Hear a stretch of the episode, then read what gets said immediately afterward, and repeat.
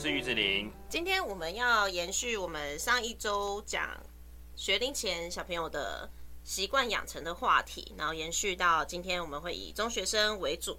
长大后很忙的生活啊，大人可能都忙着工作，然后青少年都忙着补习，忙着升学考试，常常都忘了小时候单纯学习的快乐。啊，为什么小时候总是会有问不完问题，总是有这么多的好奇心，但是现在的中学生以上的同学都完全没有呢？那为什么小时候我们都可以比较不害怕失败，现在都会比较退缩，甚至会因为害怕失败就不敢去做尝试呢？在已经观念固定的孩子的情况下，我们要如何导正孩子正确的学习概念？这件事情。是我们今天要讨论的题目。那我们这集聊聊中学生以上为何遗失了学习成就感。那我们试着找回他们学习快乐并主动学习的方式。嗯，我们提出了几个我们观察到的中学生为什么不爱学习了。第一个重点在学习的时候呢，我们可能都会把焦点放在可以拿到几分。好，所以分数对学生来说，他们其实非常的在意，甚至会。两分也会跟你计较，也会来跟老师计较这样子。但是我们会觉得说，其实学习的重点啊，并不是在追求那一次一次的分数。说真的，你出社会后，没有人会在意你可能高中第二次段考考第几名几分。对，而且以台湾的现状来说，大部分的科目都是以六十分为基准点。可是每一个人的能力值，就像是猎人里面的念能力一样，他能力值是不一样的。每个人专属的天赋都不一样，所以。六十分这件事反而形成了学生的阻碍，他会觉得我就到不了六十分，嗯，所以我就放弃这一科了。殊不知，其实他可能二十分、四十分对他来说就是他的天花板。嗯，就是他还是可以持续学习这件事情。就算我只有学到这个科目的四十分，其实我也学会了某些东西。意思是说，每个人在学习每一个科目的能力吗？能力的天花板吗？对，会不一样。但是如果他有持续学习这件事情，可能他会突破他的天花板。嗯嗯。可是因为他受限于六十分这件事情，他觉得他离他太远了。嗯。他就会放弃这件事情。对对对。对，就是我们在对于比较困难的事物的时候，其实多数未成熟的孩子选择都会是放弃。对，而且其实我觉得。亚洲的学生其实真的蛮辛苦的，因为我们从小其实都被灌输着说，你的每一科都要去兼顾，国文、英文、数学，然后社会里面又分了历史、公民、地理，自然里面再分生物、化学跟物理。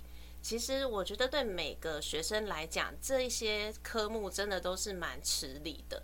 那当然就会在分数排下来。如果发现诶，自己有其中两科是不及格的，就会很容易觉得哦，这个我就是不会，这就是我不擅长的科目。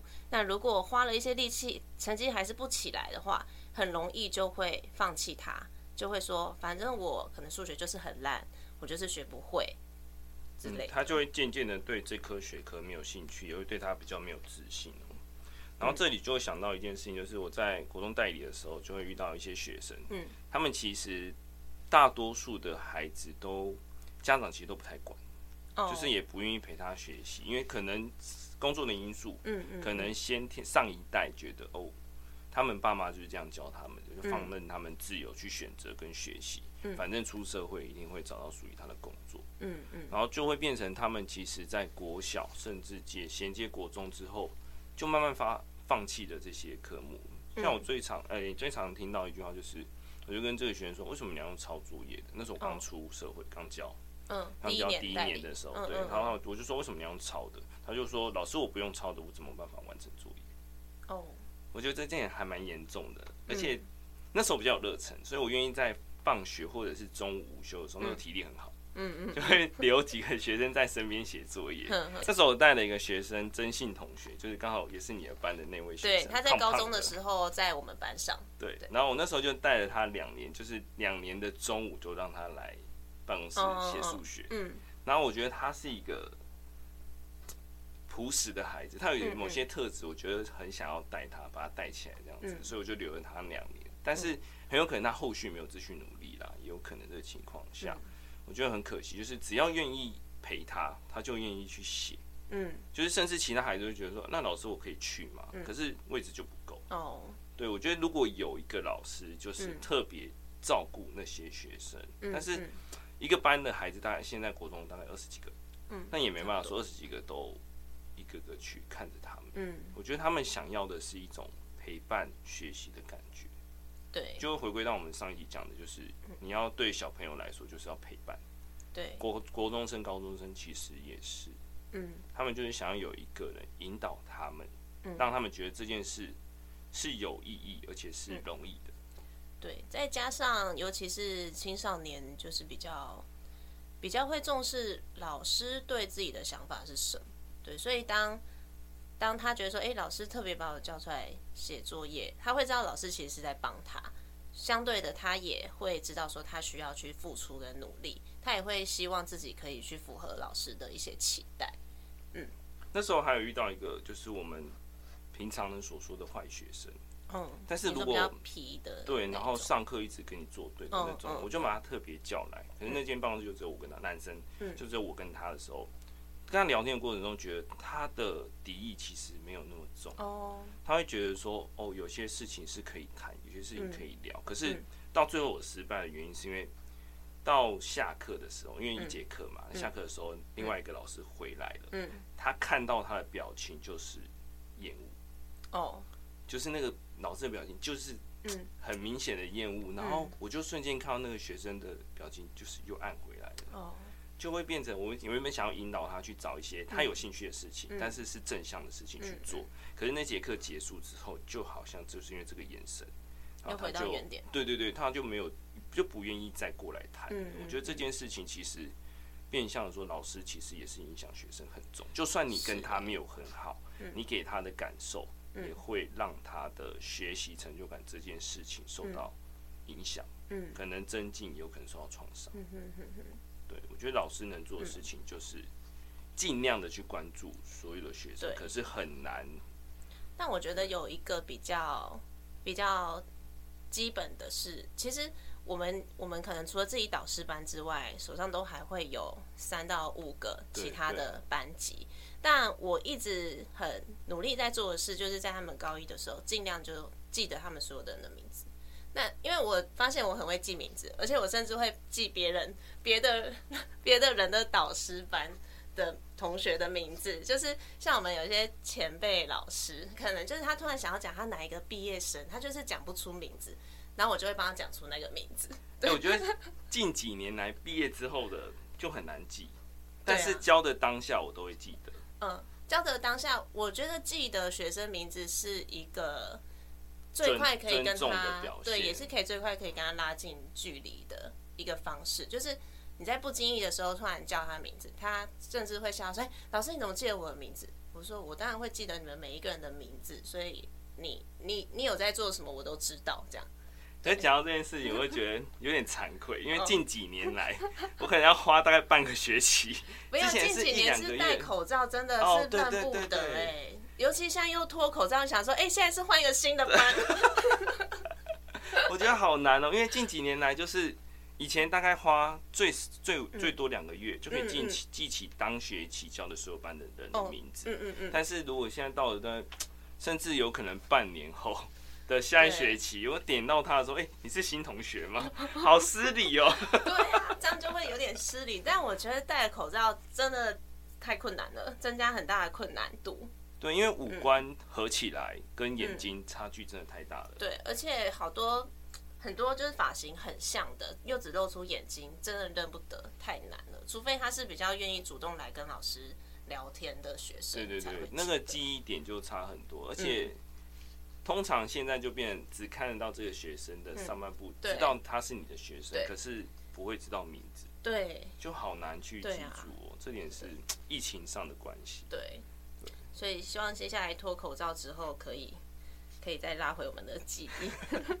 好，那我们再回来后，再来就是啊，延续刚刚的话题，因为呢，可能这几科有某几科表现的不好，可能就会选择跳过它，就是不碰它。嗯、那久了，其实也就导致会有一个偏科这样的一个状态。对，对啊，就跟我们读书一样，嗯、就是就算出社会了，读一些书籍。其实也是要碰各式各样的书籍。因为我们如果都专注在，比如说专注在小说，或者像我专注在数学领域，其实当然是越读越快，越精进，但是后续再增加自己的能力上面来说，其实是没有什么帮助的，帮助上极低。嗯嗯然后我就要想办法去跳脱舒适圈，因为我们以前呃在那个网络上有看到，就是舒适圈在最内圈，然后第二圈是学习圈，第三圈是恐慌圈，所以我们要让学生从舒适圈跳到学习圈。学习圈就是可能可以诶、欸、可以学会的技能，但是恐慌圈就是有可能对他来说难度太高了。比如说要小学生去做灌篮这个动作，哦，就可能对他来说难度就是生理上跟心理上还还对还不到那个成熟度的时候，要他去做这些学习的方式跟学习的目标来说太难了。但是要让他知道学习圈可达到这件事情，就是我们老师应该要做到的。嗯嗯嗯，或者是孩子们应该要去修正的概念，这样子，那要怎么做，就是一个关键的问题，这样，就是要让他们知道说，我每一天都要比前一天的自己更好，去达成这个成就感，啊，这个成就感就会回归到我下次还会继续努力，嗯，但是要怎么引导，就是具体的方式，每天都比自己的前天更好。首先，我觉得可能是在认知上，哎，要先有一个不放弃的心态。这边可以分享一下我自己自己以前学习的过程。小学的时候，其实低年级、中年级的数学会有一个门槛，就小一、小二都是很简单的嘛。那你可能就是有基本的概念，要拿一百分都很容易。但是跳到中年级的时候，哎，其实开始会有一些新的、比较深的，就是。除了加减乘除，可能分数啊、小数点啊等等，都都出现的时候，就会增加它的难度。那那时候我记得我在中年级的时候，突然数学就变得很差。其实我也有一度就是觉得数学应该是我很弱的科目，因为确实是比较偏向文科啦。对，那那时候呢，我的班导师他就跟我说：“你要不要试试看？你每天都写一面测验卷。”就是那时候有很多的学习评量嘛，我记得老师就给我一本，他说你试试看，你每天都写一张，每天写，那我们下次段考看看你有没有进步。对，因为那时候才小三，然后当然也也没有这么多事，没有那么多要补习什么的。好，那老师这样说，那我就这样子做。然后这个老师也是非常特别的老师，就跟你一样，他也都会留学生写作业，留学生下来画画，因为他是美术老师。嗯所以他也算是我的一个启蒙老师，这样子，对，所以老师这样说，那我就试试看。那那一次一直累积到小四的时候，有一次，哎，我真的数学考一百分呢。然后考一百分的时候，老师还在我考卷上面就还涂鸦，就是讲写很多对鼓励的话，这样。哇，那一次我就觉得说，好像没有什么事情是我克服不了的。那这样的概念其实延伸到我国高中，但理科还是我的弱科。可是我心里就会有一个概念，就是好啊，我来看你可以多难呢？这样对，就会有一种想要去征服他的心态。对，所以我觉得应该是说，我们一定会有相对自己比较弱的科目，但是我们心态可不可以调整成可以试着去克服看看，试着去挑战看看。如果抱持这样的心态的话，我想会有不同的结果。嗯，对，我也觉得这点也是我在学习过程中。拥有的一个观念就是，我不会觉得任何科目是我无法征服的。对，就是我会去尝试，我会去试。就算我考的成绩再差，我也会觉得说，反正就念嘛，无所谓。对对，就是你还是要去，你还是要花时间去准备。嗯，这件事情来说，我觉得还蛮重要的，给他一个你可以学会的观念，而不是你一定不会。对，就是我一定要学会某一个部分，最起码我要要求我自己去碰它。对，就很常听到学生说，我已经很努力了，嗯，很。对，但是你的努力跟我们的努力的定义其实差蛮多的。嗯，你如果没有说每天碰它，那你怎么可以说自己已经努力过了？嗯，对，现在学生好像少了一个观念，就是他们在获取知识的方式太过容易了。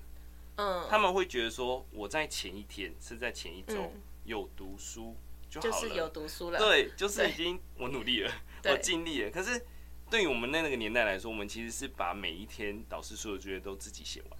对，对，现在孩子都没有这个概念呢。我觉得也不是不能以偏概全啦，可能因为我们我们现在我们处的就是教育环境比较是这个县市中间段的学生，所以他们可能在国中的时候或是小时候，可能是学校氛围，也可能是家长的态度。其实他们会对于追求学习这件事情的看法很狭隘，好像就是读书然后考试，那考不好就是我这科很弱，他们就会有直接这样子的概念，他们不会去对，不会去想说，我学习不是只为了考试，我可能通过学习，我可以再去延伸其他的领域。我觉得我们遇到的学生真的比较少是这样。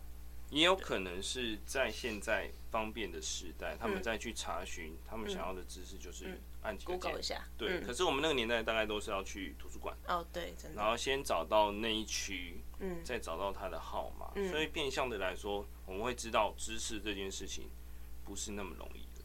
对。会更珍惜自己学到的，然后记忆力会更深刻。嗯。可是如果你今天按几个键盘就查到，其实很容易被遗忘。对，真的。这个的话，我觉得不止在学科诶，因为有一点我突然想到也非常有同感，就是在我高中的时候，我是念美术班，然后我们我们美术班有一间独立的图书馆，里面全部都是跟绘画相关的书籍，然后那时候我们的水彩老师他就是要求我们。就是每周要进图书馆去收集三幅你觉得有感觉的作品，就什么都可以。其实我想他的目的就是要要求我们要进到里面去，真的去翻。那我们就会就得找空堂的时间，然后进图书馆，然后一直找，一直找，找到自己喜欢的图。然后那时候没有智慧型手机啊，没办法拍啊，所以就要直接画啊。而且会间接增加自己对所有画的美感。对，然后你脑中图库也会增加，因为你必须找，然后画下来。对，那这一套，因为我自己到大学之后，我发现很受用无穷。就是哦，我发现我脑中的图库其实真的还蛮多的。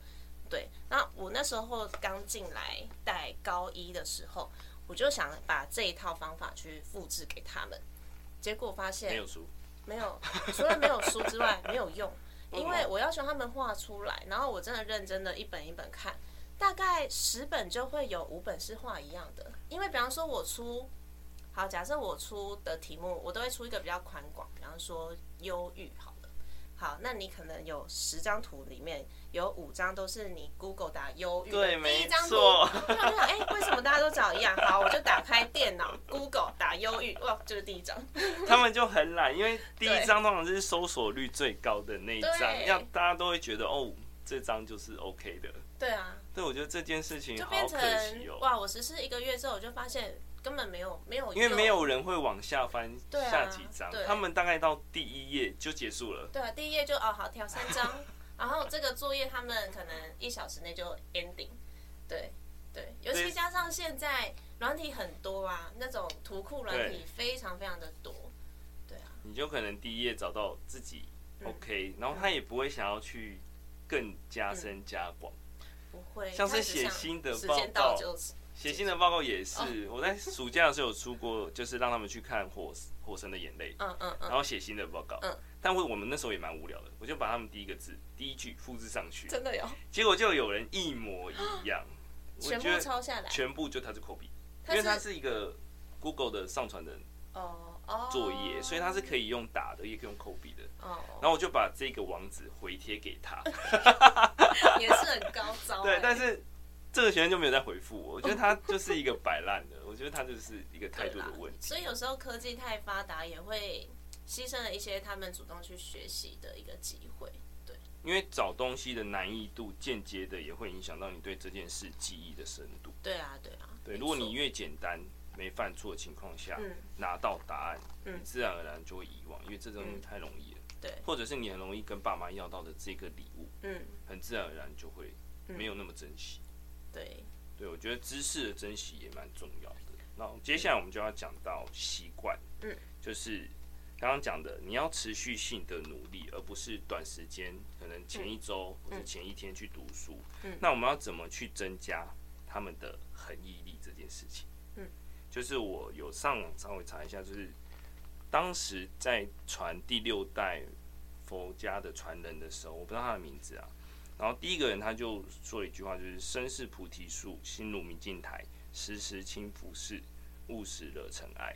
那这个部分的人，他后来创的禅叫做见禅。嗯，我觉得这部分比较适合多数人。嗯，就是你必须要时常的去做这件事情，包含像是你擦窗户、擦黑板。对，如果你每天擦，当然它就是下一次就更容易，擦的更容易。嗯，然后也会保持更干净。嗯，那另外一个是顿禅，可是顿禅我觉得比较像是天才。嗯，就是他在某一个瞬间自然而然就会会了这件事情。嗯，就比如说像打电动这件事情。嗯，其实只有那百分之一趴有在赚钱。哦，甚至是超过 PR 九九点多，嗯，但是 PR 只有到九九，很少数的人，对，那个叫才叫做天才。所以我一想跟学生说，就是你如果要去做这件事情，那你先去努力，给自己一个实现。那如果你不是这方面的天才，你可能就要选择当做一个娱乐，嗯嗯。但是每个人的技能点都是要点到自己有一项特别强，可以足以生活，但是不是说一定要跟所有人比啦。嗯，但你如果没有持续性努力这件事情，其实你也不能称作是你的专长。嗯，就是就算那些天才，他也是要持续性努力在他的那个专业的部分，而是要而是要继续继续精进自己，对，他才有办法当做那个方面的专长。嗯嗯，对啊，然后再来就是自律的部分哦。我觉得自律就是现在学生最强最常讲的一句话，就是我想要自由，对，我想要随心所欲。但是自由必须要搭配着纪律，对，他才有办法享受他的自由，他的选择性才会更多。嗯，就学生都没有这个概念，就是我想要自由，可是你的自由在你往后的选择会让你少很多的选择的自由。对，所以你必须要搭配你这个纪律啊。可是纪律就是约束自己，而不是想到什么就做什么。那你的自由是不影响其他人的情况下，自行决定自己的目标跟当下要做什么。而形成一个自律，那可是这个自律其实达成方式呢，就还蛮需要人家去教他们的。对，那其实我觉得对学生来说，有一个最容易实施的方式，就是找到问责伙伴。那什么是问责伙伴呢？就是你可以找一个朋友，你们一起做一件事情，互相督促。用在同学间的话，例如说组一个小小的读书会。就是固定，大家每天可能晚上留下来读一个小时的书。哦，你多了一个伙伴，你会更加去督促自己说：“哎，我也要好好的一起来做这件事情。”对，就像我跟你这样。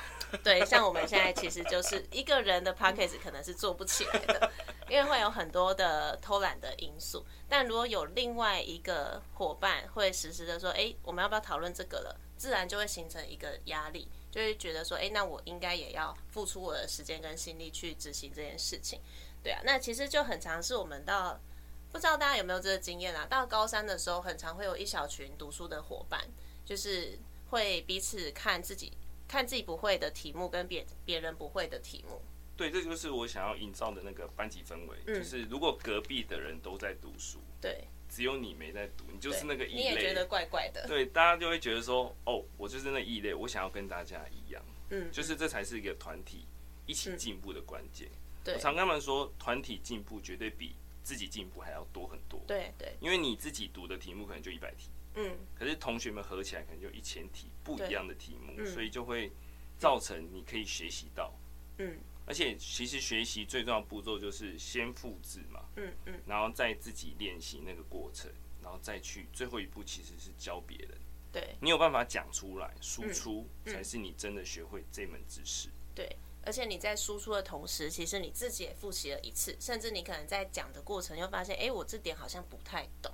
对，那其实我也有发现啊，目前带了三届的，就是高中的学生。越是能互相帮忙的班级，那一班的成绩表现越好。对，而且我会一直给他们一个观念，就是说，这些同学啊，坐在你旁边，他们其实都不是你的对手，他们反而会是帮助你的人。这是一个很重要的观念。对，那我们班最近就是在实行，因为快要考试了，所以我们其实最近都是在做抓题。对，那我就说，你一个人你要抓多少题？如果我们是分组做的，每一组抓一题，你是不是一个时间内你就至少有二十题的概念？